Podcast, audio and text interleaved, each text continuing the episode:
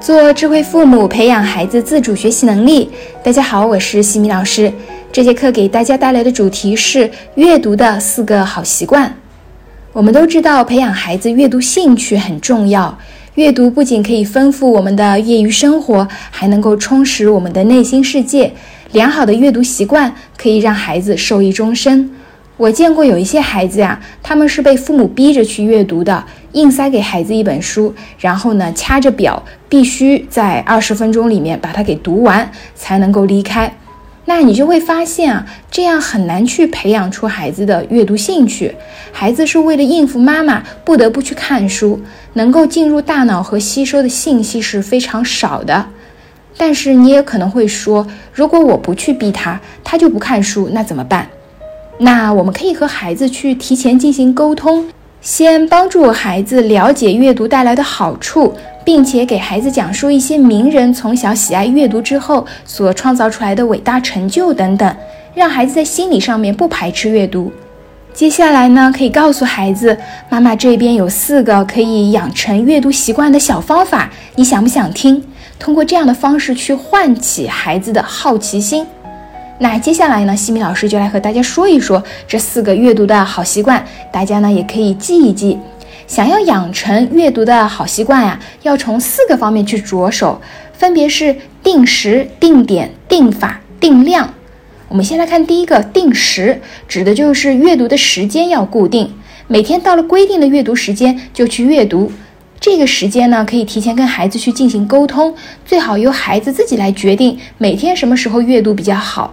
比如呢，可以选择睡前二十分钟，或者晚饭之后的二十分钟。第二个是定点，是指阅读的地点要固定。在孩子阅读的时候，尽量减少周围环境的干扰。如果阅读的地点经常变来变去，容易让孩子心神不宁。这个就像写作业，到了写字台前，孩子就能够明白这里是写作业的地方。如果你的孩子平时写作业，一会儿趴在地上写，一会儿趴在床上写，那作业就很难写好，对不对？其实阅读也是一样的道理。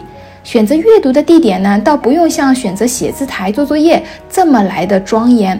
我们可以选择在沙发呀，或者安排一个阅读角，就选一个固定的这样子的一个比较舒适的地方。然后呢，像阅读角的话，你就可以摆上两个小垫子，或者放一个懒人沙发，这些都是不错的地点。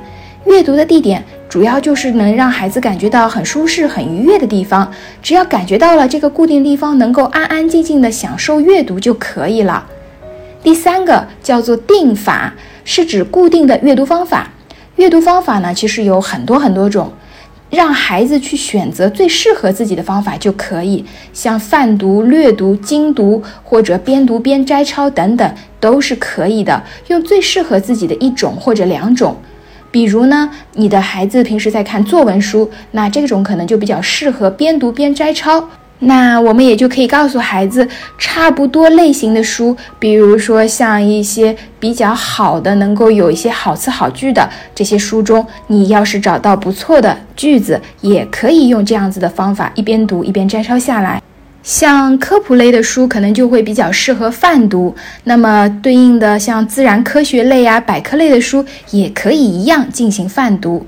这样子的方式呢，只要是孩子自己觉得最适合自己的就行，没有固定的标准。第四个是定量，是指每天能够给自己的阅读设置一个量。这个量呢，我建议是基础量，不要定高，否则孩子会觉得有压力。比如定个五页、十页就可以了。每天能够达到这个基数就行。如果孩子对这本书感兴趣，一口气看了一大半，那就更好了。我们千万不要去打断孩子阅读，等孩子阅读完了，及时对孩子予以肯定和赞美，这样可以推动孩子继续坚持阅读。这四个方法都是以“定”开头，但是我需要跟大家说明的是，并不是全部要求大家完全的固定，不要去硬性的逼迫孩子，而是可以和孩子提前商量好，并且多去进行引导，结合孩子实际情况，尽量的去做到。最重要的是，让孩子在慢慢的适应过程当中，帮助孩子自主自发的，能够到了固定的时间地点，就能够条件反射的去进行阅读。我们希望培养的是孩子阅读的这样一种习惯。另外呢，作为父母也要起到榜样的作用，为孩子做示范，帮助孩子找到适宜的阅读顺序和方法。你也可以定时定点、定法定量的陪孩子一起阅读。你的以身作则呀，会成为孩子很好的模仿对象。渐渐的，孩子就会养成良好的阅读习惯了。在下一期的课程中呢，我将会和大家分享为什么觉得时间不够用。感谢各位收听。如果你喜欢西米老师的课程，欢迎在评论区给到反馈意见，也可以加西米老师微信 x i m i k t 和西米老师一起互动交流。感恩你的聆听，我们下次见。